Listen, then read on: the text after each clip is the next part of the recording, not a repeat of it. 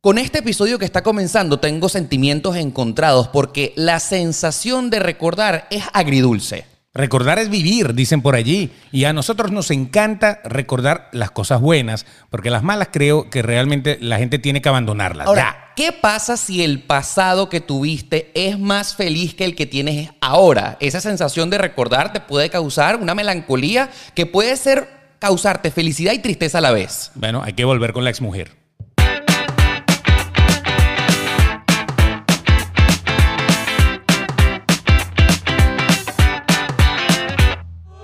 El dilema de emigrar, el dilema de que cuando te sales de tu país porque a lo mejor no estás viviendo una situación que te hace feliz para buscar una mejor vida, siempre va a quedar en nuestros corazones el tema de el pasado, yo era, yo tenía y nunca es inevitable recordar. Claro, y cuando tú te quedas pegado allí en el que eras y el que tenías, pues te impide un poco adelantarte, te deja como en una arena movediza, te quedas como estancado recordando lo que fuiste. Como alguna vez hablamos eh, cuando recordábamos los TBT, que Correcto. tú no puedes vivir, o sea, es bonito recordar, sí, los momentos, pero no puedes vivir estancado allí. Bueno, esas cosas pasan cuando tú emigras. Emigras y tienes como que dejar algunas cositas de lado, pero no puedes dejar de, olvid- de recordar cosas bellas. Justamente de eso es lo que vamos a estar hablando hoy en el episodio número 84 de Demasiado Transparente, este que es el podcast más sincero de la 2.0. Y yo, creo- yo quiero confesarles que este episodio me tiene feliz y triste a la vez. Porque cuando estábamos produciéndolo y anotando las cosas que vamos a comentarles en el capítulo de hoy, pues empezó a recordarme una cantidad de cosas así como del pasado que tenía mucho tiempo guardada en mi cabeza, en mi mente. Y dije, wow, ojalá estas cosas se volvieran a repetir, pero hoy nuestro presente es muy distinto. Tu primera vez, por ejemplo. Por ejemplo. Tu primera vez en la playa, no vayan a pensar mal. Tu primera vez comiendo arepa. Por ejemplo. Porque como buen venezolano hay que comer arepa. Amigos colombianos, sí, es de nosotros. Bueno, por supuesto, no podemos dejar de, de recordarles que nos encanta que se suscriban a nuestro canal de YouTube, ahí en el botoncito rojo que están viendo en la parte de abajo. ¿Para qué hacerlo? Porque esa es la mejor manera que tú tienes para apoyarnos. Si te gusta demasiado transparente, si quieres que continuemos adelante y, por supuesto, para que muchas personas conozcan más de este proyecto, suscríbete al botón rojo que estás viendo ahí en la parte de abajo si nos estás viendo y escuchando en YouTube. Y si nos vas a escuchar por las aplicaciones de podcast, recuerda que estamos en Apple Podcast, Google Podcast, Spotify, Anchor, todas esas, todas las que sean aplicaciones de podcast. Tú simplemente lo que tienes que hacer es buscar demasiado transparente, ahí nos vas a encontrar y dale, dale, dale a las estrellitas, dale a que te gusta, dale a suscribirte, dale a lo que te pidan, dale, eso es como una piñata. Dale a la piñata. darle. Eso es todo. Y después, si eres una de esas personas que lo hace por Spotify, no olvides compartirlo en tus historias de Instagram y etiquetarnos. Así es, nos puedes etiquetar porque nuestros usuarios son arroba el Betox, el usuario de este señor que se encuentra a mi lado. Yo soy arroba Oscar Alejandro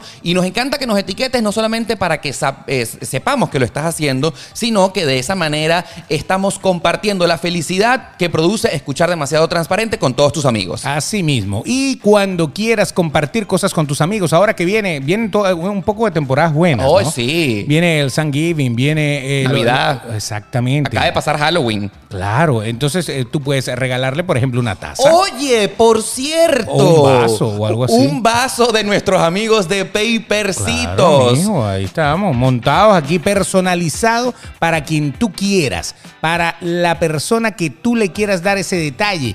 Puedes darle el vaso, puedes darle una franela o una remera, una camiseta, puedes darle cualquier cosa que a ti se te ocurra personalizar, ellos lo tienen para ti. Arroba papercitos, contáctalos de nuestra parte. Diga, di- dile que lo escuchaste con Beto y Oscar aquí en Demasiado Transparente y puedes pedirle lo que tú quieras, como por ejemplo las tazas o personaliza la taza, le pones tu nombre, así como dice Oscar y Beto. Sí, Nuestros sí, amigos de Papercitos, arroba papercitos, lo hacen posible. Salud, salud, salud. Mira. Mm. Me encantó esto. Seguimos buscando el patrocinante alcohólico. Seguimos, seguimos hidratándonos Oye. nada más. Un día esto vamos a tener que echarle Gatorade. Por cierto, quiero confesar, quiero confesar que el tema de hoy, que estamos hablando acerca de eh, las cosas que extrañamos al emigrar, viene inspirado en un acontecimiento muy importante que está ocurriendo en el capítulo de hoy de Demasiado Transparente. Porque recordar a nuestros amigos que vamos a comenzar a saludar, para nosotros nos causa muchísima felicidad.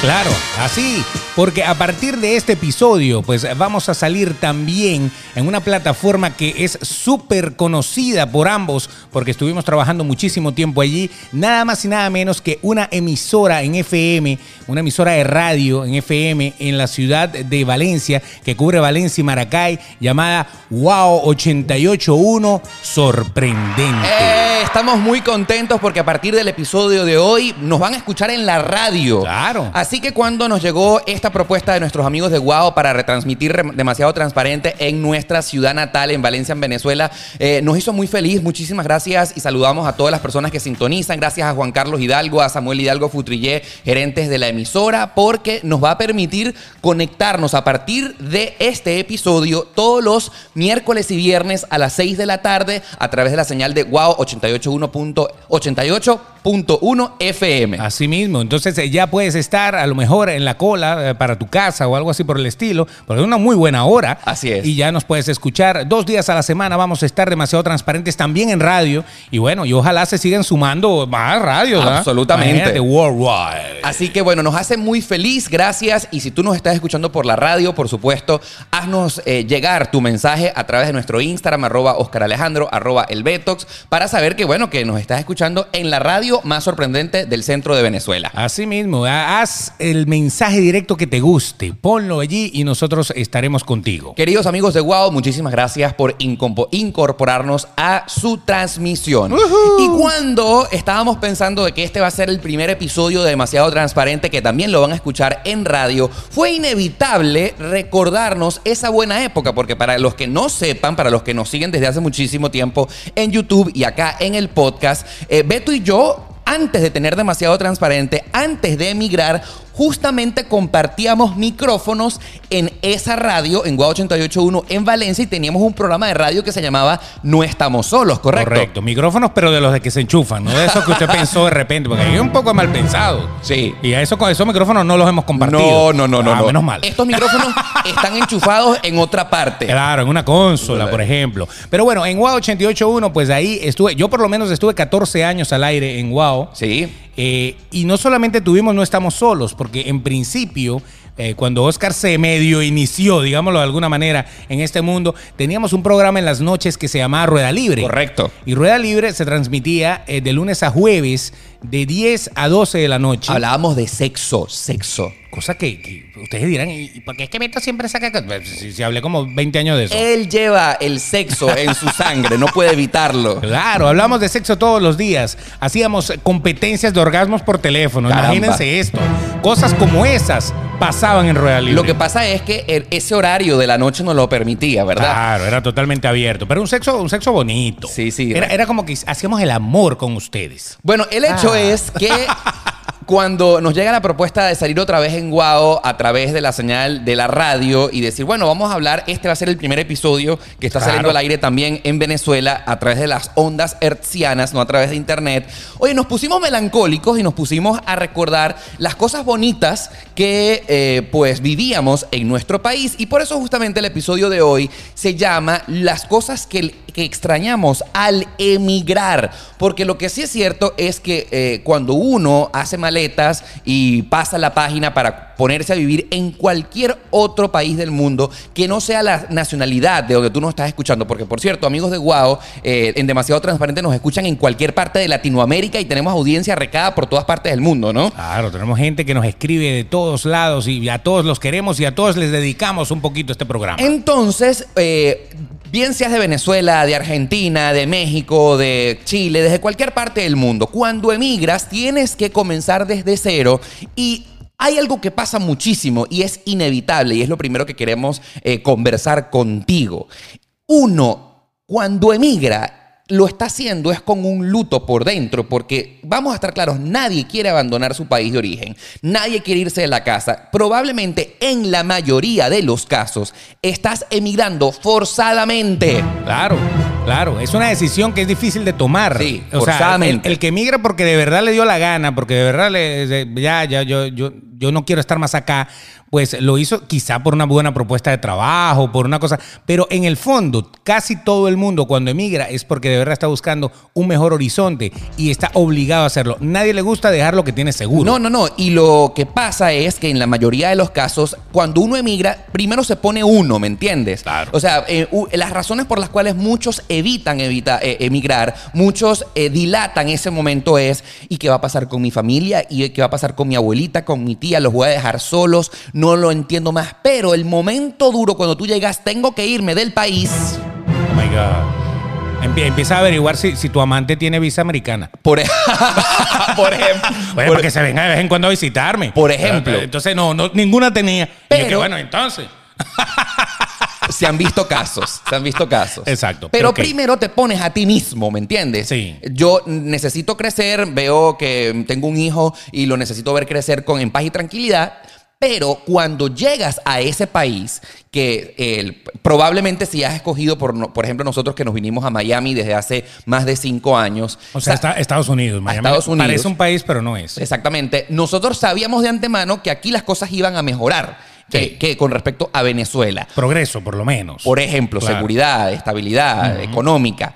Pero es inevitable que para nosotros y que para muchos compatriotas siempre pensamos en, "Ah, ¿y si regresamos a Venezuela? Sí. Siempre, siempre queda aquella cosa de cuando volvamos. Sí, cua- Cuando, cuando regresemos. Exactamente. Porque vamos a regresar. O sea, siempre está esa, esa nostalgia porque queremos volver a aquella Venezuela que nos gustaba. correcto. Y a la, siempre a la pensamos Venezuela en donde eso. no hubiéramos emigrado nunca. Exactamente. Esa, esa Venezuela la queremos todos. Y muchos eh, inmigrantes, bien sean venezolanos o no, pues por ejemplo comienzan a juntarse con eh, los mismos grupos de su misma nacionalidad como para hacer una especie de gueto, para hacer una especie de comunidad, para que eh, independientemente de cuál sea el lugar al cual hay- te hayas ido, Europa, Estados Unidos, Argentina, Chile, Colombia, lo que sea, tú mantengas tus tradiciones, ¿verdad? Como que para que ese, ese acto de emigrar no se te haga tan rudo y no tengas que extrañar todo el tiempo. Bueno, fíjate que en Venezuela había, hay, hay un fenómeno que yo no sé si se repite en algunos otros países, pero Sí. en Venezuela sucede. Hubo una, una eh, emigración eh, fuerte de Europa eh, en los años 50, 60, 70. italianos, eh, portugueses, españoles, De ahí salí yo, por ejemplo, Ajá. eh, en una de esas migraciones buenas. alemanes que llegaron a Venezuela y fundaron la colonia Tobar, por ejemplo. Entre otras cosas, exactamente. Entonces, fíjense bien, eh, con el paso del tiempo, allá hacían clubes. El club, el club de la de que tú tenías que ser o de esa nacionalidad o descendiente de hasta dos generaciones de esa eh, nacionalidad. Recordamos, por ejemplo, la Hermandad Gallega, el Ajá. Club Ítalo-Venezolano. el Eh, hogar hispano. Exactamente. El, el centro portugués, el- el- el- la casa luso-venezolana. la Alianza Francesa. Todas esas cosas que son clubes en donde, en donde esos objetos como que eh, son oficiales. Correcto. Y es impresionante porque la- las fechas patrias, todo eso, son los sitios donde ellos se van. El Líbano también, todo eso. Club Se Líbano. van para allá y, y pues todos viven, comen, beben y hacen todo lo que harían en sus países. Son como mini países en distintas ciudades del país. Correcto. Eso me parece fabuloso porque de una u otra manera te conecta con tus raíces, te conecta con tu cultura, te conecta con las cosas que más te hacen feliz cuando Claro. estás fuera de tu tierra. Pero ahora voy a hacer el primer planteamiento que si ustedes nos están viendo en YouTube, queremos que lo comenten aquí en la parte de abajo. Si nos están escuchando en la radio, por favor, escríbanos a nuestro Instagram. Arroba el Betox, arroba Oscar Alejandro. ¿Hasta qué punto es bueno extrañar y mantenerse atado a la tierra de uno? Ahí está. Eso es como cuando se te muere alguien y, y Ajá. llevas cinco años hablando de esa persona y no terminas de dejarlo ir. Correcto. Eso pasa muchísimo. Hay gente que se, a- se agarra de una manera impresionante, se aferra al recuerdo de esa persona que, bueno, pues, era tu familiar, que tú amabas, que tú querías. Y entonces de repente hay gente como que nunca supera que esa persona se haya ido. Y eso pasa muchísimo con el tema emigrar. Pero sabes que eso no lo puedes controlar, ¿sabes? No, no, Porque es, es un sentimiento natural, genuino, ¿no? claro. Eh, y la pregunta que hacíamos ahorita acerca de hasta qué punto es bueno extrañar o no, la voy a plantear porque si tú vives... eh, eh, añorando que vas a regresar a tu país, si tú vives recordando todo lo que es tuyo, En mi juicio particular, ese sentimiento de extrañar hay que controlarlo muchísimo porque a muchos no les permite progresar en el nuevo país donde han escogido. Sí, porque pareciera que estuvieran de paso. Pareciera como que esto fuera algo temporal. Esto Correcto. no, esto no va a ser eh, eh, para siempre. Y yo creo que si tú has decidido emigrar y te has calado todos los problemas que, que, Que significa. radica- Claro, porque es que tú cuando llegas a un sitio, tú empiezas, no digo de cero, porque ya uno está grande, ya uno tiene una profesión o algo así, pero empiezas como desde la mitad de lo que habías eh, dejado Sí. atrás. Eh, para empezar que no tienes casa, por ejemplo, no tienes carro, no tienes, no tienes trabajo, tienes que empezar a, a armar todo de nuevo. Imagínate armar todo eso para que nada más vaya a estar yo dos años aquí y ya me voy. Sí, sí, o sí. sea, es como fastidioso, ¿no? Es como que armé demasiado para quitarlo todo de repente. Claro, Entonces yo creo que lo primero que deberían hacer es, pues, armar todo como pensando que se van a quedar, así regresen. Si regresan, maravilloso. Ese así lo debería queremos. ser el primer consejo que les queremos Claro. compartir. Amigos, si usted va a emigrar, si no lo ha hecho, si está a punto de tomar ese paso, saludos a todos los que nos escuchan de Argentina, Sí, Ah, por sí. cierto. Sí, y de Bolivia, que acaban de, de meterse en el paquete otra vez. Bueno. Y de Chile, que están empezando a paquetearse también. Espero que no suceda eso. Ok. Amigo, cuando usted se va de su país, considérelo como un divorcio. Sí, totalmente. Como un divorcio. Y como buen divorcio, usted, usted puede ver a su, a su ex marido de vez en cuando. De vez en cuando. Pero no puede estar dependiendo de que, bueno, vamos a regresar. Pronto nos vamos a volver a casar. No, eso no, eso no va a pasar. Yo pienso que, ojo, esto que estamos hablando en realidad es muy duro. Es crudo. Es, es muy, muy duro. Claro. Por- pero es un buen consejo para que usted sea feliz y sea exitoso en donde quiera que esté. es más sano. Yo pienso que eh, emigrar, irte de tu país, es exactamente el sentimiento de cuando se te muere un familiar. Sí. Porque es doloroso. eh, por supuesto, la pérdida la vas analizando durante un rato largo. Pero la sensación de que no vas a volver a esa persona, desde un cierto punto de vista, te ayuda a que tienes que hacerte la idea de que con- tienes que continuar adelante. El show debe continuar, porque imagínate tú que tú dijeras, bueno, se te murió tu mamá o se te murió tu papá o tu esposa, tu esposa, algo sumamente doloroso. Pero si hubiese la mínima posibilidad de que tú dijeras, bueno, pero es que él puede volver. Él quizás, eh, no sé, a los- Resucite. va a resucitar. Como un zombie, dos días. Exactamente. En Halloween. Tú, ese sentimiento de que la posibilidad de que algún día lo puedas haber te va a mantener atado allí y no te va a permitir superar y continuar. Correcto. ¿Qué es lo que pasa con los países? Como el país no desaparece. Está allí. porque pues, El país está ahí y algún día tú puedes regresar, incluso hasta de paseo. Pues entonces siempre te queda latente el hecho de que puedas volver con esa persona. Entonces es como más, es más un divorcio que, que- que una muerte. Por- eh, Porque es un divorcio Yo de lo alguien veo que tú como- quisiste mucho. Pero, pero ¿cuántas per- Yo conozco gente que se ha vuelto a casar con la persona que se divorció. Sí, ha, ha pasado. O sea, no pasa mucho, pero se gastaron unos reales a, malgastados, a ah, pana, ver, o sea. tú que nos estás escuchando, haz este ejercicio aquí con nosotros. A ver, uno, dos, Uh, uno. tres, cuatro, doce repeticiones. Vamos. a ver, imagínate tú, esto es horrible lo que voy a decir, pero hay que pensarlo así. Por Ojo, eso, no sé qué va a decir, por- así que todo lo que diga Oscar Alejandro es problema de él. por en eso este se momento. llama este podcast demasiado transparente. Transparéntate. Ponte que se te muere la persona que tú más amas, ¿me entiendes? Exacto. En este caso, para nosotros, vamos a poner, voy a poner el ejemplo. La madre. La madre. En- Exacto. pero también estamos hablando del episodio Venezuela, ¿no? Venezuela, ¿no? ok. Pero hubiese la posibilidad. No, yo no voy a poner el ejemplo de la madre, voy a poner el ejemplo de tu esposa, tu esposo, tu novio. Y se te muere enamorado. O sea, se te muere cuando tú más lo amabas. En el mejor momento, En ¿no? el No mejor un momento en momento. que ya tú no lo querías ni ver. Exactamente. Exacto. ¿Qué pasara si en la vida real, en la vida cotidiana, hubiese la posibilidad de decir, bueno, él se murió, pero tú pudiera hacer que resucitara dentro de cinco años? O sea, la esperanza de volver a ver a la persona que tú más amas te va a dejar mal pegado allí por siempre Claro. y no te va a poder permitir seguir conociendo otras personas. Porque tú, tu fidelidad, tu lealtad para con la persona que amas, te va a inconscientemente decir, yo voy a guardarme hasta que lo vuelva a ver. Tuviste Onward, ¿no? Claro, Lo claro. que estás diciendo es prácticamente lo que pasó en Onward. Onward, para los que no saben de lo que Beto está hablando, es la película de Disney que acaban de sacar Sí, este que, año. que te ¿verdad? magos, que, que, que- que habla de la magia como Exactamente, y tal. que unos hermanos Y uno de ellos eh, estaba aferrado al recuerdo de su padre que había muerto, pero había un hechizo que lo podía devolver. Sí, sí, sí. Pero lo podía devolver solo por 24 horas, ¿era? Algo Correcto, así. sí, era 24 horas. Entonces imagínate todo, todo lo, que, lo que lleva a eso. Eso es tal cual eh, eh, el, el mismo sentimiento que uno lleva cuando uno dice, bueno, vamos a regresar. Pronto regresaremos. El mismo sentimiento que tenía el niñito de, de Ongo. Una película, por cierto, hermosísima, con Buenísima. un mensaje maravilloso. Sí. Eh, es el mismo sentimiento, a mi juicio particular, de cuando uno emigra. ¿Por qué? Porque, por ejemplo, yo tengo en este momento 34 años. Quiero pensar que tengo una vida por delante. Claro. Y, por ejemplo, pensar todo el tiempo en el que vamos a regresar a Venezuela me mantuviera a mí personalmente como una melancolía de qué pasaría si yo regreso. Yo hace muchísimo tiempo me hice la idea de que me gustaría regresar a Venezuela eh, como turista millones de veces, las veces que yo pudiera, la- eh, la- me diera la gana, pero que mi casa es donde estoy en este momento. O sea, Claro. eso me ayuda a progresar. Esa- Eso, es evolución, ya, ya, tú te, ya tú te pasaste a otro lado. E- Es que, es más, la, esa, esa emigración de la que estábamos hablando europea, que, que vino a los países de, de Latinoamérica, no solamente vinieron a, a Venezuela, vinieron a- por toda Latinoamérica, hay europeos de aquella tanda de los 70 que, que, que tenía dictadura por todos lados en Europa. Sí. Entonces, cuando usted se pone a ver, todos ellos se adaptaron al país de tal manera que rara vez usted se da cuenta de que se devuelven. Nunca, nunca. Ellos, ellos ya son venezolanos. Correcto. Y son más venezolanos que españoles, por ejemplo. O son más venezolanos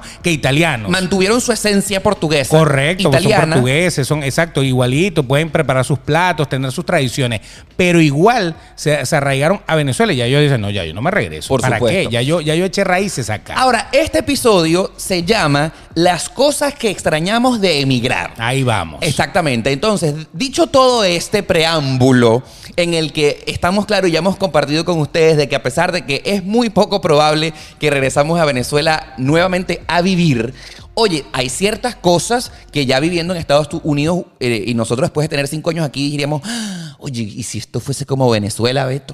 O sea, coño, qué fastidio. Claro, fastidio claro. porque acá en Estados Unidos las cosas que tenemos acá mm, no son como en nuestro país. Por ejemplo, ¿quién comienza? ¿Tú o yo?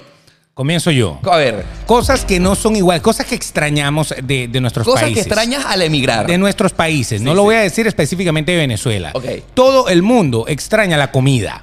¿Por qué extraña la comida? Porque a pesar de que tú te vayas, nosotros porque nos vinimos para una ciudad hispana. Sí, correcto. Que realmente yo, yo salgo acá como venezolano o un cubano, un colombiano, cualquiera que salga acá, se va a un supermercado medio latino o una tendencia latina de supermercados que todas las cadenas tienen su versión semilatina, hasta las farmacias la tienen. Así es. Y usted consigue todos los ingredientes para preparar los platos que usted normalmente come en su país. Eso nosotros tenemos la ventaja porque vivimos en una ciudad que así lo permite. Miami, para t- los que no sepan, estamos grabando este programa desde la ciudad de Miami. Correcto, pero ¿qué pasa con la gente que se va a un sitio, no sé, a Nueva Zelanda, que se va a, a Australia, que se va a, a cualquier país, eh, qué sé yo, a Hungría, a Rusia, y de repente quieren comerse una arepa? Sí. Oh Sí, my God. A lo mejor o encon- quieren comer queso guayanés. A lo mejor encontrarán la harina pan que está popularizada por todas partes, Claro. pero no los mismos ingredientes. El queso no es Correcto. el mismo, la mantequilla tampoco es igual, la- las frutas, los jugos, la malta, ¿sabes? Cosas típicas de Yo nuestro odiaba país. la malta, la odio todavía. Ahora la, ahora la quieres. No, no, nada. La, la veo y le paso de lado así como que. eh, bueno. eso sí, que eh, con eso engordaban a los niños. Pero, pero igualito tienes razón. Una de las cosas que uno más extraña es poder volver a comer la sazón de esa comida que hacían en nuestro país. Pero entonces yo, yo hago, hago un paréntesis. Vivimos en una ciudad en donde podemos conseguir los ingredientes para hacer cualquier cosa. Si quieres hacer hallacas, tamales, cosas, eso, eso Es lo posible, tenemos acá. es posible. Hasta las hojas del plátano las tenemos. Pero el asunto es que no sabe igual. Usted usa todos los ingredientes, la receta de la abuela, lo que usted le dé la Y no gana. queda igual. Y no queda igual. Sí. No queda igual. El sabor de la tierra de cada uno de nosotros, ese sabor que desde niños nosotros estamos acostumbrados a comer, no es el mismo. Así usan los mismos ingredientes. Qué impresionante. Es una locura. Fíjate tú, en el siguiente punto que yo quiero eh, confesar acá, eh, voy a hacerle honor al nombre de este podcast, ser demasiado transparente. A ver. Una de las cosas que yo más extraño de mi tierra, de Los Venezuela. moteles. No, mentira. Eran muy particulares y peculiares. No, aquí los moteles de Miami se parecen mucho a los de Venezuela. Idénticos. Sí, son casi iguales. Hasta hay unos que tienen los mismos nombres. Eh, de San Remo, San Marcos, San Hay Mateo. muchos santos aquí, hay muchos santos. No, pero a ver, voy a, a confesar. Extraño cuando me para la policía negociar con el oficial. Oye, es impresionante, ¿Dónde? pana. ¿Qué Qué, pasa? bueno, qué bueno darle para los pollos. Toma, toma para que te comas un pollo. ¿Qué pasa? ¿Qué pasa? eh, eh, estamos mal acostumbrados, porque esto es una mala costumbre y hay que reconocerlo, que en nuestro país te paraba la policía, no sé, porque estabas por exceso de velocidad, porque te habías comido la luz, eh, Un stop, un, cualquier stop, un- cosa. un pare, ¿me entiendes? Y entonces el, op- el oficial te paraba te ponía un pito, párese, párese. Entonces empezaban a pedirte los documentos y, en, por ejemplo, el oficial se podía dar cuenta que a lo mejor tenías la licencia de conducir vencida o que tenías el, eh, no el sé, certificado de salud. el certificado Ese- de salud. que, que es el que se saca todos los años para saber que tú ves bien, por Correcto, ejemplo. que ese era Exacto. muy popular que uno no lo tuviera eh, vigente, ¿no? Que Ese era el que casi siempre no estaba vigente. Entonces uno, coño, pero oficial, en Venezuela, pero mire. no, en todos los países de Latinoamérica Es eso se puede hacer. Oficial, pero mire, o sea, disculpe, mire, estamos- ¿cómo podemos hacer? ¿Cómo podemos arreglar eso? ¿Cómo podemos arreglar esto? y entonces yo te decía, no sé, dime tú. Y no sé, dime tú. Y el no sé, dime tú, eh, ya ahí, ya- cuando te decían no sé, dime tú, Ya. tú sabías que había, había una entrada. ya- Exacto. Ya, teníamos el lobby hecho. Exactamente, coño, pero oficial, ¿qué podemos hacer? Medio Y chuzo ya. en casi el 100%, digo casi porque habían oficiales que se ponían bien estrictos. Correcto. Uno podía llegar a una negociación con el oficial. Eso, para, para, para que no te pusieran la boleta, el ticket, la cosa, la multa. Exactamente. Exactamente. Y salías rápido de eso. Exactamente, pasabas el susto. El oficial siempre de, bueno, ya sabe, ¿no? Pendiente ahí, pendiente que, para que no te vuelva a pasar Exacto. mientras, mientras se guardaba, porque todo el dinero, cuando tú le das ¿Qué estás dinero, queriendo decir? escucha, cuando tú le das dinero, Ajá. tú no se lo das así, que le pueden tomar una foto, No. tú te lo pones en la mano. Correcto. Y le das la mano. Así, y así. cuando, y Él cuando lo- le das la lo mano, entruga. el bicho hace así y se lleva el dinero y se la mete en el bolsillo. Exactamente. Y ahí no pasa nada. O sea, son los propios vendedores de droga. Ahora, hay que. Beto, Beto. Bueno, así es. Ve, Para sí. que no los pille. claro. Por un lado, para que no los pille la policía. Por otro lado, para que no los pille otros policías. Claro, ¿qué sucede? Esto, amigos que nos están viendo y escuchando, eso está mal. Eso Sí, está mal. sí. Hay que reconocerlo. Sí, muy Cuando malo, muy uno malo. infringe la ley, las leyes son para cumplirlas. Y si usted por alguna casualidad no siguió las normas como tenían que ser, si usted estaba ahí cometiendo una infracción, pues uno tiene, uno se merece la multa. Se ¿me merece el entiendes? castigo. Uno se merece el castigo. Castígueme, oficial, que yo me lo merezco. Y el Exacto. bicho saca un látigo y te da latigazo. Y cuando tú comienzas a recibir castigos, eh, multas, comienzas a entender y a respetar la ley y las cosas comienzan a funcionar porque tú comienzas a tem- temerle a la multa, a que no sea tan cara y comienzas a respetar. Pega en el bolsillo. Y cuando pega en el bolsillo, pues automáticamente tú te pones serio. ¿Qué pasa exactamente? Esto tengo que confesarlo, es una de las cosas que extraño de mi país, a la vez sí y a la vez no. Porque cuando yo emigré para Estados Unidos, quiero confesarlo, a mí me pusieron una cantidad de multas que tú no tienes idea por haberme parado en los puestos de discapacitados, en lugares donde decía específicamente no se puede estacionar. También un día recibí una multa por exceso de velocidad. Y amigo, aquí en Miami, aquí en Estados Unidos, cuando el policía cuando el oficial se le pega atrás, enciende la sirena, lo- lo- los faroles eh, de, de luces La- la arriba. coctelera, La como le llaman. coctelera. ¡Uh! Sí, ahí hay que pararse. ¡Uh! Hay que pararse. Ahora, ha- hay veces que los oficiales no te multan. Ya va, ya va, ya va, ya va. ¿En qué, en qué o- pa- parte te ha pasado eso? Mira, yo le tengo pavor a la policía aquí en Miami.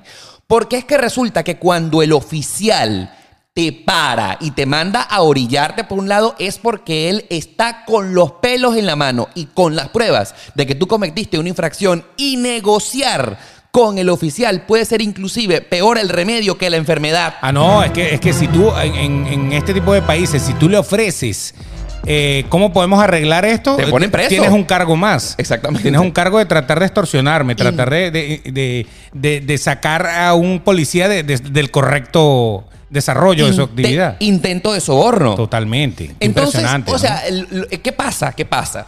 Por ejemplo, tengo, tengo que recordar que una de las primeras multas que me pusieron acá en Miami fue por haberme estacionado en el puesto de discapacitado. Tú dices, ay, ¿quién va a estar pendiente de que uno se estacione cinco minutos en el puesto de discapacitado? ¡Uh! llegó el, el policía en silla de ruedas. Casi. Mira la multa, Beto. Ese era mi puesto. 300 dólares por el pecho. Ah, más nunca te paraste en un puesto Más de discapacitado. nunca. Así sea el único puesto que Más queda. Nunca. Correcto, más ahí está el nunca. detalle, ahí está el Porque detalle. cada vez que tú ves el puesto discapacitado libre, tú dices.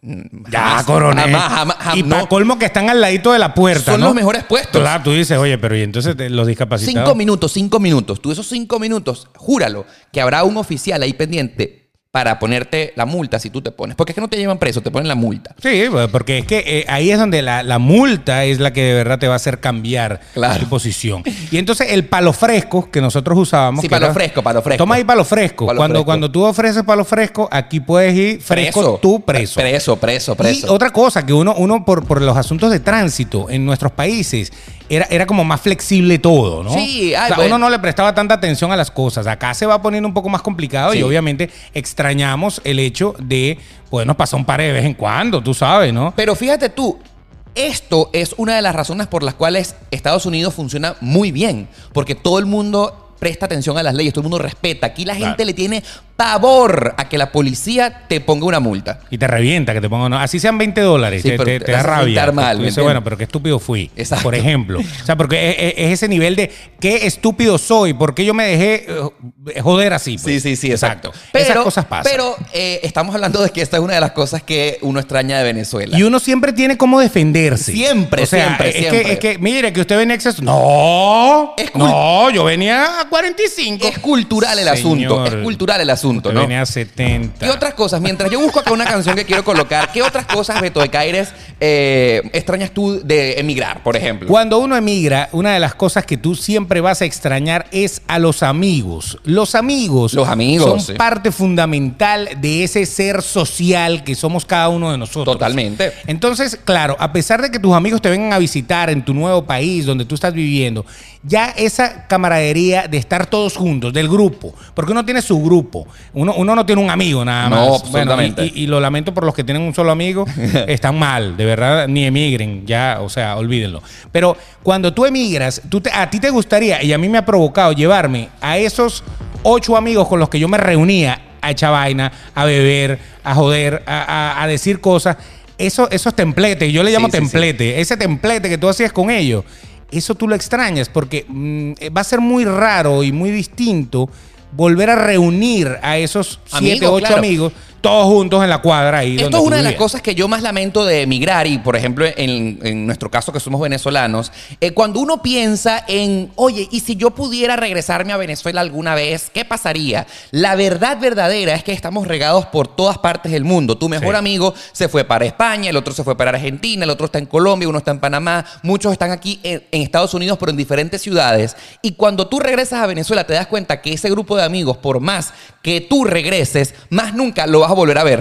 Sí, o, o tienen que reunirse por, por, Por Zoom, FaceTime por Zoom. o por Zoom o algo así para, para poderse ver todos. porque Y si esto no, es no. una de las teorías que yo quiero recordarles a todos los que emigramos, eh, en que para qué extrañar regresar a tu país, porque si algún día se cumpliera ese sueño de que, mm, no sé, las cosas mejoraran y regresáramos, Tendrían que regresar todos. tendríamos que regresar todos. Para volver a la normalidad que tú recuerdas, para Exacto. volver a eso que tú añoras, Sí. tendríamos que regresar todos. Y a lo mejor te regresas tú y estás tú solo allá. Entonces lo que cambias es de aire, más Y nada. justamente esta es una de las cosas que yo he podido vivir, porque a pesar de que tengo más de cinco años y medio viviendo en Miami, las veces que he regresado a Venezuela, que han sido dos de vacaciones en diciembre generalmente, cuando he tratado de hacer el mismo grupo que tenía, de reencontrarme con todos, resulta ser que hay un montón de gente que ahora no conozco.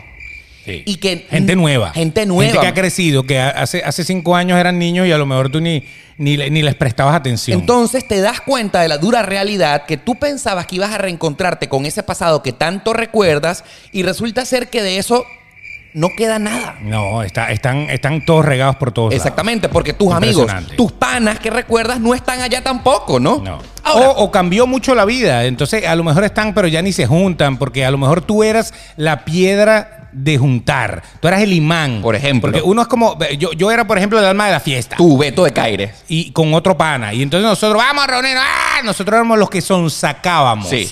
A lo mejor los que se quedaron allá no son los sonsacadores, Sí. por tanto ya no se reúnen. O no era, no era ese pana que realmente tú eras el que más recordabas, ni el más frecuentabas, ni era tu más amigo cercano, ¿verdad? Claro, entonces eh, eh, a, veces, a veces nos reunimos virtualmente, Sí. pero es lo que tú dices, no es lo mismo.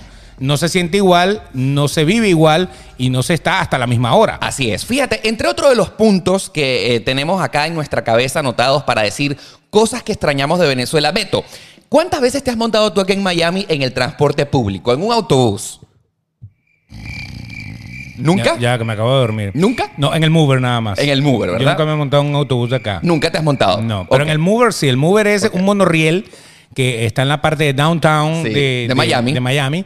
Y, va que- por el aire, ¿no? Es un tren que va por el aire. Exacto, está, es aéreo y ese te mueve gratis. Exacto. Por lo menos, por lo menos, para ir de mi casa a tu casa, tú tienes una estación aquí en la parte de abajo de tu edificio y yo tengo una en la parte de abajo del Y mío. nos podemos montar en el mover y perfecto. Si no me quiero llevar el carro, me voy en el Mover. Ahora- ah, ese ha sido el único. Así es. Bueno, fíjate tú, Beto, yo te recomiendo que por cultura general, cualquier día de estos te montaras en un autobús para que vivas la experiencia de que se siente montarse en una camionetita. Ah, pero los he visto. Claro. Que tienen para montar la No, bicicleta, no. que Yo tienen te he para todo. preguntado, Beto, que si te has No, montado en no, un no, autobús en no, Miami. no. Yo sí. Ok. Yo sí. Y una de las cosas que yo extraño de Venezuela cuando tú te montas en un autobús versus uno que te montas en Miami es probablemente la música, por ejemplo, que suena en un autobús. Eso, ahí vamos. Pasa adelante, pasa adelante, pasa adelante, nagua, nagua, nagua, nagua. Eh, eh, place toro, place toro. y- eh, Big eh, Low, eh, Big eh, Low, Big Low. Big Low, Big Low, Big Low. Y Big entonces- Low, Puente Bárbola. Exacto. Ana, Eh, qué impresionante la- y qué pinturescas son la- las eh, camioneticas por exacto. puesto. La parada, la parada, la parada. Y entonces, entonces, ¿sabes? Uno. Pague al subir. Eh, Pague al subir. Y entonces, la manera de decirle al, al, al conductor era. a- Aplaudía, ¿no? Aplaudía. Aplaudía. La parada, la parada. Pero había, en algún momento de la historia, había unos que tenían hasta un botoncito, una, una cuerda que tú jalabas y, Exacto. y- y la broma chillaba y, y el conductor sabía que se tenía que parar. ¿no? Beto, acá los autobuses en Estados Unidos son aburridísimos. Claro, no- El no condu- tienen vida, El pana. conductor no pone música, ¿me Por, entiendes? por ejemplo, para empezar. es muy silencioso, ¿me entiendes? Porque es que imagínate, imagínate eh, 80 personas que va, o bueno, 30 personas que vayan allá adentro, no a todo el mundo le gusta escuchar esto que estás escuchando. Pero tú allá no al pasa fondo. nada. Uno escuchaba la música del conductor, ¿me entiendes? Eh. Imagínate que se monta un comegatos, un rockero y de repente escuche esto. Pero bueno, esa era parte del sazón de Venezuela, ¿me El- E-, Eso era lo que el rockero decía, ¿por qué no tengo carro? Me tengo que calar a estos bichos. No, no, no. Y era muy Qué interesante. popular, ¿no? Muy popular. A ver, una de las cosas que yo estaba recordando que extraño de Venezuela es esto, porque a- a pesar de que la música no era la que a ti te gustaba, por ejemplo, te conectaba con la ciudad. Por ejemplo, el conductor de la camionetica, del autobús, del propuesto, como lo quieras llamar, ponía la radio, ¿me entiendes? Y tú escuchabas al locutor de la emisora. Por ejemplo, yo llegué a escucharte a ti, Beto, en Guau 881, muchas veces en una camionetica porque el... Qué orgullo. eh, Exactamente. El conductor de la camionetica sintonizaba Guau 881 y ponía la programación de la radio en, en la. en- Iba, iba manejando y iba diciendo, es una rata. ese, ese Beto es una rata. ¿eh? Eh, Qué impresionante. Exacto. Y eso que Guau no tenía esta música. no, bueno, pero. eh, Nosotros siempre fuimos una emisora anglo. Claro, pero. Pero eh, está muy bien. Pero camionetica es más, más elegante. Correcto. Ah, Exacto. Aquí no, acá en, aut- en- en Miami las camioneticas son, pues, primero muy silenciosas, no tienen música, el conductor no, no coloca ninguna estación de radio ni nada, y la gente, o sea, la gente eh, eh, es muy civilizado todo, ¿me entiendes? Pero es que allá era diferente, porque allá primero que metían las camioneticas hasta las patas, que la gente iba guindando en las puertas así, pero iban unos detrás de otros guindando en las puertas. O sea, en la puerta había una maraña de gente, que yo creo que era la misma cantidad de gente que había en el pasillo, estaba toda guindando en la puerta también. Eso no lo extraño, por ejemplo, eso no lo extraño. Dale, dale, dale, que la parada. Y entonces eras el último y tenías que quitarte de encima a un gentío. Tú sabes lo que era sobarse con 36 Sí, sí, personas. sí. Eso era más o menos así. Ahí te recostaban, te lo recostaban, te lo volvían a recostar. O sea, pero era impresionante. Pero, por ejemplo, eso acá no sucede en Miami. El autobús tiene una capacidad máxima de pasajeros. ¿me Correcto, entiendes? ya estoy full, yo paso de Que largo. pasó de largo, ¿me la otra entiendes? cosa, las paradas. Las paradas. Por ejemplo, tú no, no haces así. ¡Ah, parada! ¡Era la parada! Eh, No. ¡Ah, pa' te pasaste! No, no. Acá eh, uno ju- jala una cuerdita. y ¡Ya lo su- para tu casa! No, jala una cuerdita. ¡Pulum! Sí. Next stop. Biscayne Boulevard. Ujú. Next stop. Qué elegancia. South Beach. Exacto. O sea, está cool, está chévere, está interesante, pero le falta sazón, le falta como un, un sabor. Eh, O sea, que tú, tú quisieras esas camioneticas que tenían avisos de espejo atrás que decía escudería no sé qué cosa. Eh, el moreno Michael. Exacto, cosas así. La burra pa'l monte. Entonces, usted va a la camionetica. eh, ¿Qué camionetica te mandaste? En la burra pa'l monte. El- Esa que va por allá. El, el, el miollo Nike. La polla loca. La polla loca. La polla loca Había era muy, varias de es esas. muy famosa. Uno iba en su carro y iba viendo, eh, iba viendo el arte que tenían en el vidrio de atrás todo esto de autobuses. Arte de ¿no? camionetica. Claro, eran hasta con espejos y cosas. Claro. Había mosaicos, vitrales. O sea, algo que de verdad, eso eh, tendría que ir para una exposición. Correcto. Es impresionante. Ahora, es distinto porque a mi juicio particular eso te da, le daba sabor a la vida. O sea, La vos- guagua, La guagua. como le dicen en otros Aquí países. no, acá el transporte público en Estados Unidos, a pesar de que es muy eficiente, tiene aire acondicionado. O sea, todos las- lo- los autobuses, porque acá no son camioneticas, aquí son autobuses. Grandes, sí. Mm, eh, a- aire acondicionado, silencioso. Ahora son incluso hasta eléctricos.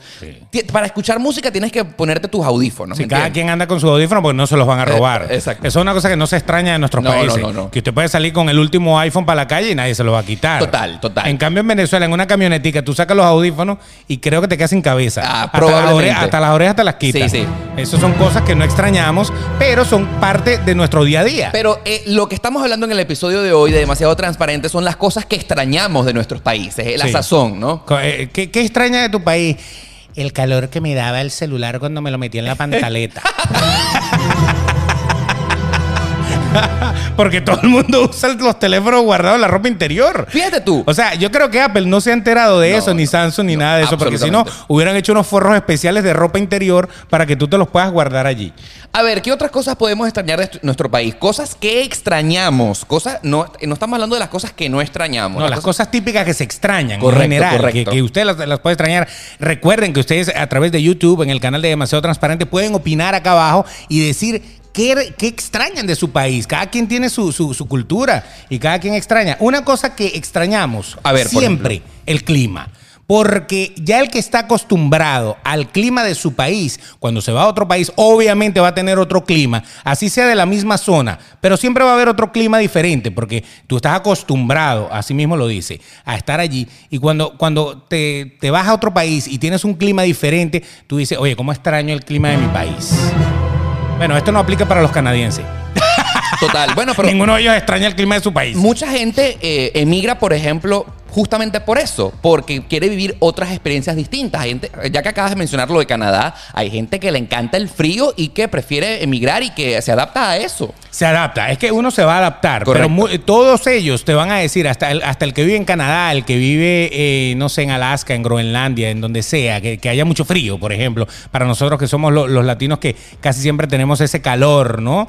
Este, ellos, ellos siempre te van a decir que en algún momento de la historia, de su invierno, ellos van a decir, ¿cómo extraño mi país? ¿Cómo Correcto. extraño mi clima? Correcto. Si este país tuviera el clima del mío, fuera perfecto. Eso- No, no, no, eso es jamás. Eso va a típico. pasar, correcto. Pero eso es típico de todo, de todo el mundo. Todo el mundo lo hace. Entonces, el clima puede ser una de las cosas que normalmente eh, extrañas. Ahora, fíjate algo. Por ejemplo, nosotros que no venimos de sitios donde hay nieve.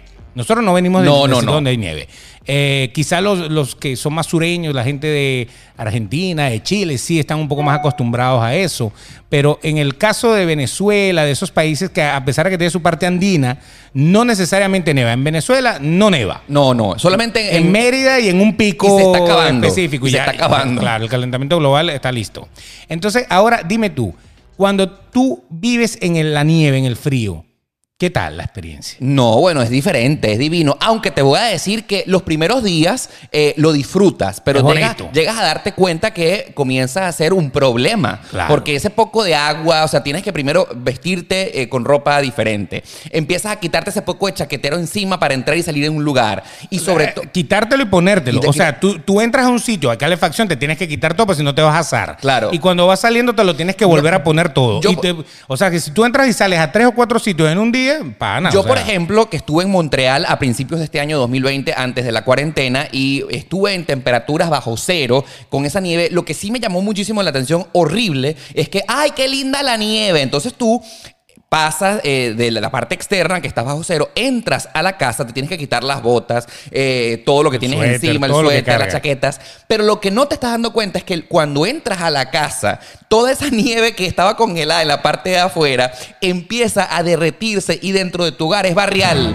Total. Es barrial, es asqueroso. Total, lo, lo que tú vas dejando en el piso cuando vas caminando. Sí, sí, es barrial. terrible. Es barro, es barro. total- barro. Claro. Barro, porque eso está con tierra y Sí, la, sí. la parte que tú pisas está, es la tierra Claro, justamente. la nieve se mantiene congelada afuera, pero cuando la metes adentro de la y se casa. derrite, y es, se- un barro barrial. feo, es un barro feo. Bet- Beto, fíjate tú, ya estamos entrando en noviembre. Comienzan eh, para acá en Estados Unidos, como lo acabas de decir, muchísimas tradiciones. Ya viene, nos preparamos para Thanksgiving, el Día de Acción de Gracias. Después viene eh, Black Friday.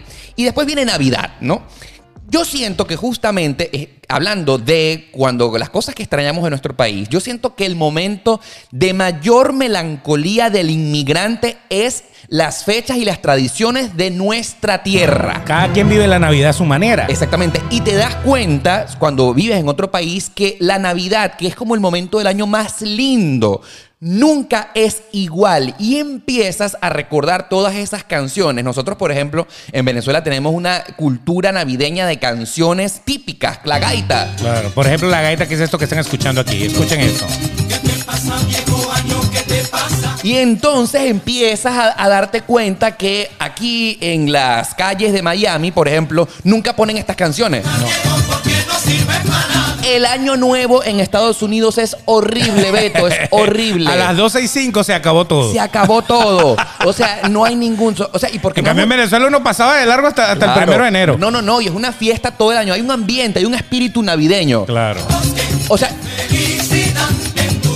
¿Qué pasé. pasa? ¿Qué, qué pasa? ¿Qué pasa? Cuidado porque tenemos derechos de autor acá en YouTube y no nos podemos. eh, Basta, poner basta. músico. Que Betulio, Pero- no- Betulio nos mete preso. pero lo que te quiero decir es que te das cuenta que, por ejemplo, en Estados Unidos, la Navidad primero es una época completamente comercial. O sea, no hay ningún tipo de arraigo de cultura. Aquí lo único que importa es los regalos el 25, ¿verdad? Y el 31, para la mayoría de las personas que viven en este país, es una fecha más. eh, O sea. Sí, sí, na- nada del otro mundo. Y tú sabes por qué, porque como acá hay muchas religiones, no solamente la católica es la minoría, que es la que realmente frecuenta y celebra la Navidad, sino que acá uno comparte con... eh, No, bueno, es la minoría, pero ya va, espérate un momento. Lo que pasa es que Jesús, Jesús está en muchas religiones. sí, claro, pero por no ejemplo... es la católica, pero hay muchísimas religiones que tienen a Jesús como el Dios o como, como su ser supremo.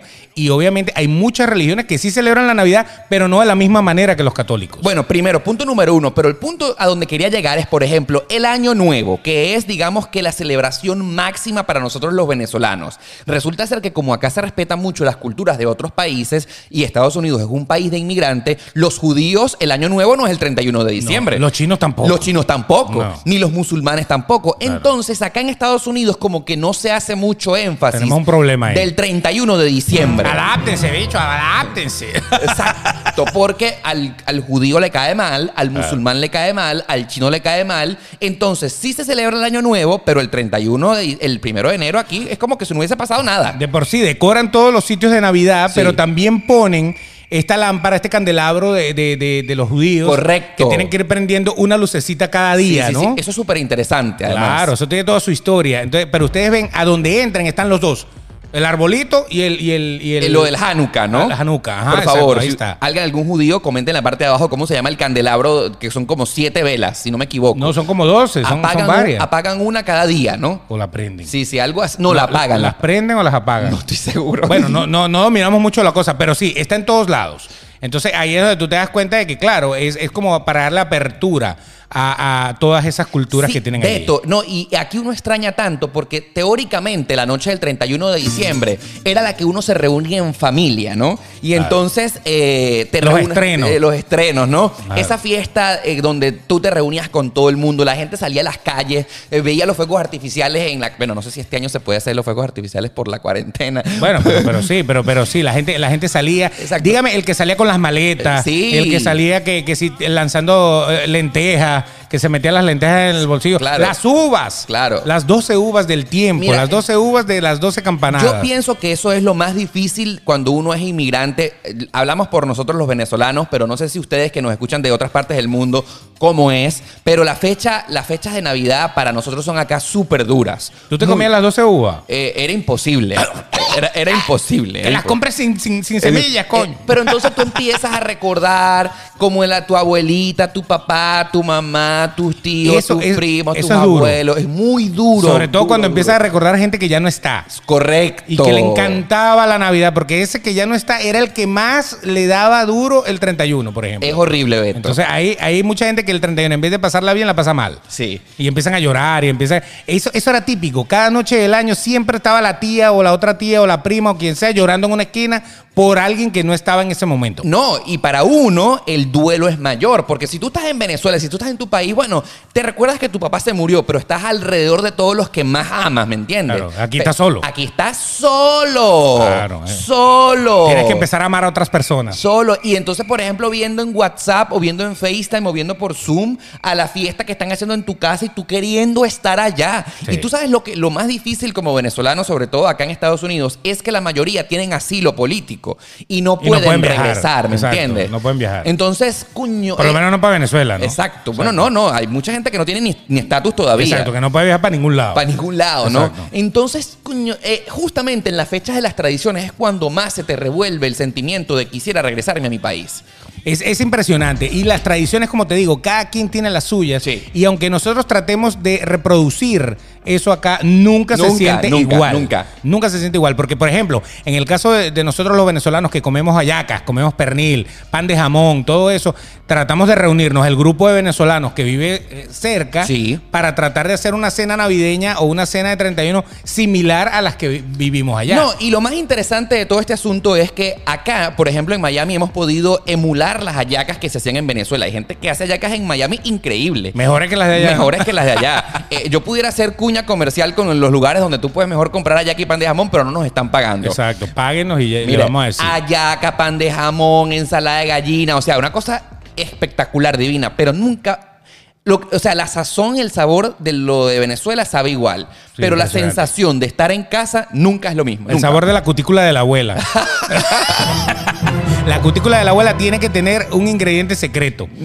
Y, la- mira. y no- y los ingredientes, es lo que yo te digo. Los vegetales son distintos en todos lados. No, no, tú, no. tú te comes un vegetal acá, tú te comes un vegetal allá, es totalmente diferente. Pero hasta la cutícula de la abuela la extraña, ¿sabes? Claro, pero por supuesto. Pues. Beto, hablando acerca de tradiciones, obviamente vamos a hablar un poco acerca de lo mismo y son las fechas patrias. O sea, por ejemplo, o los feriados, los feriados. Beto, ¿tú no te has dado cuenta, por ejemplo, que cuando eh, aquí en Semana Santa, la Semana Santa no se celebra Ni el carnaval. ni el Y carnaval? mientras la gente allá abajo está jodiendo, uno está aquí así como que. Trabajando. Ladilla.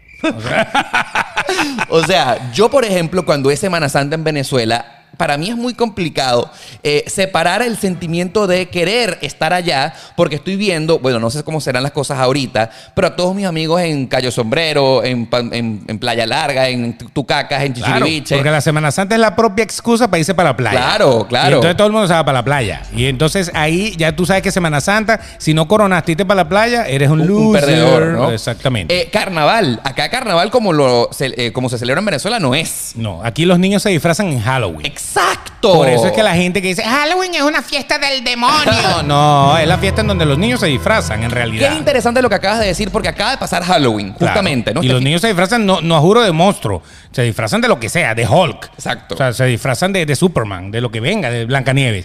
Pero es el, sí- el momento del carnaval acá es Halloween, es diferente. Claro, es eso- la noche de brujas. Eso es una de las cosas, no- aquí nos estamos saliendo un poco del tema del episodio de hoy, pero fue una de las cosas que más me impresionó cuando llegué a Estados Unidos, que el carnaval de los gringos es en Halloween. Exactamente. Y, y tú no, y tú te adaptas a eso también. Sí, claro, te empiezas a disfrazar de Superman, de Batman. Y hay una rumba. Buenísima. Mejor es que la de carnaval. Lo que pasa es que, claro, son temáticas, ¿no? Pero el tema, el tema es que aquí hay menos celebraciones. Sí. En nuestros países había como más celebración, había más, más puentes. A pesar de que en Estados Unidos casi todos los días que son feriados federales es- eh, caen un lunes para que se agarre el puente. O sea, el día de los presidentes, el día de Martin Luther King, el día de todos esos días, el día de los veteranos. Los pegan. Sí, tratan de que pegue fin de semana para que sea fin de semana largo. Correcto. Eso, eso sí, eso eh, en Venezuela yo no sé, se inventaban más feriados que el cipote y siempre había puente por algún lado, porque el puente, si caía miércoles, era desde el viernes de la semana anterior hasta el miércoles. Toda la semana lu- una rumba. Lunes y martes estaba enfermo. Beto, Y hablando acerca de disfrutar y de pasarla bien, una de las cosas que yo extraño, y aquí hay que decirlo, venezolano, inmigrante, usted que se encuentra en nuestra tierra, ¡Latino del mundo! piense esto antes de emigrar. A ver. Beto, tú no extrañas las vacaciones. Totalmente. Eso era típico, vacaciones pareja. Vacaciones. Un mes completo. Vacaciones. ¿Qué pasa? ¿Qué Por lo pasa? menos 15 días. A lo mejor tú que nos estás escuchando en Latinoamérica no entiendes. ¿Qué sucede? Es tradición en nuestros países que si tú estás trabajando en una empresa seria, en una corporación, tú tengas como mínimo 22 días hábiles de vacaciones pagas. Sí, Pagas. totalmente. Totalmente. Entonces tú planificabas con tu jefe, probablemente siempre escogías Navidad, diciembre, y tú te ibas del trabajo, salías el 10 de diciembre y tú no volvías hasta el 10 de enero. Exacto. Y, Claro. te- y- y era como si estuvieras trabajando porque te las pagaban. Te las pagaban, O sea, vacas- que no hay- vacas- vacaciones de verdad. Me refiero a vacaciones pagas. pagas. Pagas, Eso, lo pagas. máximo, Lo máximo. ¿Qué Que usted pasa aquí, Beto? Siga ganando dinero sin trabajar. ¿Qué Qué, bueno. pasa en Estados Unidos? ¿Por qué las vacaciones prácticamente que no existen?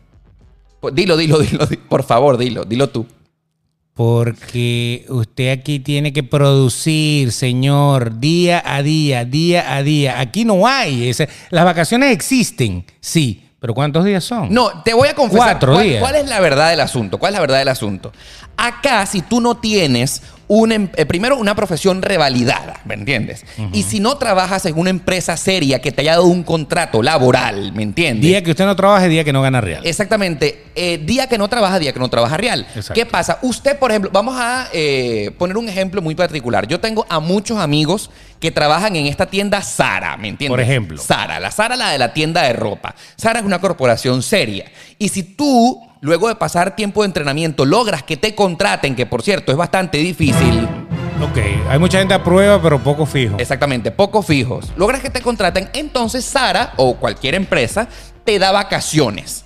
Pero tener un contrato con una empresa seria aquí en Estados Unidos, si no tienes una profesión revalidada, es muy difícil. Exacto. Entonces, entonces tienes que trabajar y día que no trabajes es día perdido. Y si adicionalmente tú le sumas lo que gastas por no haber trabajado, entonces pierdes doble. Vamos a suponer la gente que gana, vamos a suponer la gente que hace trabajos como delivery. Exacto, repartidor de comida. Exacto, por ejemplo. O que, Ellos- o que maneja un carro como Uber. correcto. Ellos, ellos dicen, bueno, yo me gano 100 dólares diarios. Sí. Vamos a ponerle una, una suma redonda. Porque trabajan por cuenta propia. Correcto. Ok, Son Es el independientes. self-employed. Self-employed. Ok. Independiente. Entonces ahí usted eh, gana 100 do- eh, dólares diarios. Usted se va tres días de vacaciones para, no sé, para Orlando. Sí, son tres días. Tres días de vacaciones. Son tres días que usted no va a ganar 100 dólares diarios. Es decir, que estás perdiendo 300 300. dólares. Aparte, si te tocó pagar hotel, vamos a poner a 100 dólares diarios del hotel. Sí. Entonces ya perdiste 600. Claro, porque son los tres días que dejaste de gastar, de ganar, más los días que estás gastando. Exacto. Y aparte, todo lo que te gastas en el sitio cuando te fuiste. Entonces, Correcto. cuando te vienes a dar cuenta, lo piensas cinco veces para irte de vacaciones. Sí. Porque si fueran pagas, bueno, ok, nada más te gastas lo que te vas a gastar y ya. Pero en este caso, no es solo lo que te estás gastando, sino lo que te estás dejando de ganar. Entonces, las vacaciones en muchos de estos países prácticamente no existen. Ah, Hay que, hay que programarse muy bien porque es, es a tu riesgo, Bueno, prácticamente. ¿cuál es la recomendación? Porque acá, obviamente, que si tú tienes un empleo fijo, te dan vacaciones. Claro, sí. Pero Una, una semanita le toca. mm, te toca. Dos se han, se han visto casos, Claro. ¿me entiendes? Depende del tiempo que tengas. Pero como inmigrante, cuando no tienes, al menos en Estados Unidos, una, pues un título universitario y, o logras un contrato importante en una empresa, olvídate de las vacaciones. Claro. Y, y la mayoría de la gente acá está trabajando por su cuenta. Claro. La mayoría de la gente le, le gusta ganar su dinero porque da más dinero, en teoría. Que Ser independiente. Ser independiente que, que tener un sueldo. Y te da más flexibilidad de, mo- de movimiento. Pero mientras más ganas, más quieres estar pegado allí. Sí, claro. O sea, te crea la cultura de que irte de vacaciones queda como en un tercer plano. No, pero Beto, es necesario irse de Claro que vacaciones. le va- es, es claro. necesario, te vuelves loco. Claro. Porque si tú estás pensando, si eres self-employed, sin Producir. tra- en producir, producir plata, plata, plata, plata, plata, plata. Ese día libre que tú te estás dando, te estás regalando la psicosis de que como eres independiente, te ataca de no estoy ganando dinero. Y lo, lo bueno es que, eh, recordando nuestros países, la cosa es que las vacaciones, había vacaciones que todo el mundo las tenía a la vez. Correcto, correcto. has dado Esa en es la el diferencia. clavo. Has dado en el clavo. Todo el mundo salía en Semana Santa, chévere. Claro. Todo el mundo salía en carnaval, chévere. Entonces tú podías cuadrar con todos tus panas ¿Para dónde nos vamos en Semana Santa? Todos juntos. Y todo el mundo se iba para Mérida. O sea, todo el mundo se iba para la playa. Correcto, pa' Entonces, Margarita. Todos estábamos de vacaciones a la vez, apartando las vacaciones pagas. Por supuesto. Apartando eso. Entonces, aparte de todo eso, tú podías irte para allá y los únicos que trabajaban eran los que trabajaban en esas zonas turísticas. Correcto. que para buena cosa ganaban más dinero también. Sí, sí, les iba Porque bien. como eran días no laborables, entonces les pagaban doble. Y aparte, si tenían propinas y cosas así, pues ganaban mucho dinero. Pues tal es el caso de la gente que trabaja en la industria turística, por ejemplo. que- Esos todos los restaurantes, hoteles, todo eso, ganaban muchísimo dinero en esa época. Entonces sus vacaciones no eran en la misma época que nosotros, porque ellos eh, trabajaban para hacernos pasar un buen momento. Así es. Ciertamente son muchísimas cosas que extrañamos cuando emigramos. Estoy seguro que muchas se nos han quedado por fuera. La invitación es para que si ustedes nos están viendo en YouTube, coloquen y comenten aquí en la parte de abajo qué otras cosas extrañamos al emigrar. Exactamente. Ustedes lo pueden colocar aquí en YouTube en Demasiado Transparente. No olvides suscribirte, no olvides también darle a la campanita para que te notifique cuando salga un nuevo episodio. Y si lo vas a hacer por podcast, ¿cómo hacemos? Por favor, si lo estás escuchando en Spotify, eh, primero síguenos y luego comparte este episodio en tus historias de Instagram. Y al hacerlo, etiquétanos. Él es arroba el Betox, yo soy arroba Oscar Alejandro. Y por supuesto, si ustedes nos están escuchando hoy por primera vez a través de la señal de Guau 881, recuérdense que vamos a estar con ustedes todos los miércoles y todos los viernes a partir de las 6 de la tarde. Así mismo. Entonces, eh, pásenla bien, sigan extrañando las cosas, pero hey, el consejo que siempre les damos, no se estanquen. Vaya, cuando, cuando usted emigró, pues emigre también su mente. Vaya, adáptese al nuevo sitio, recuerde con bonita nostalgia todas estas cosas, trate de emular algunas cosas, no está Sí, sí, mal, sí, es un sí. buen ejercicio, pero termine de dejar la cuerda correr para que le pueda ir bien y no se sienta amarrado cuando quiera progresar. Así es. Los queremos mucho. Será hasta el próximo episodio.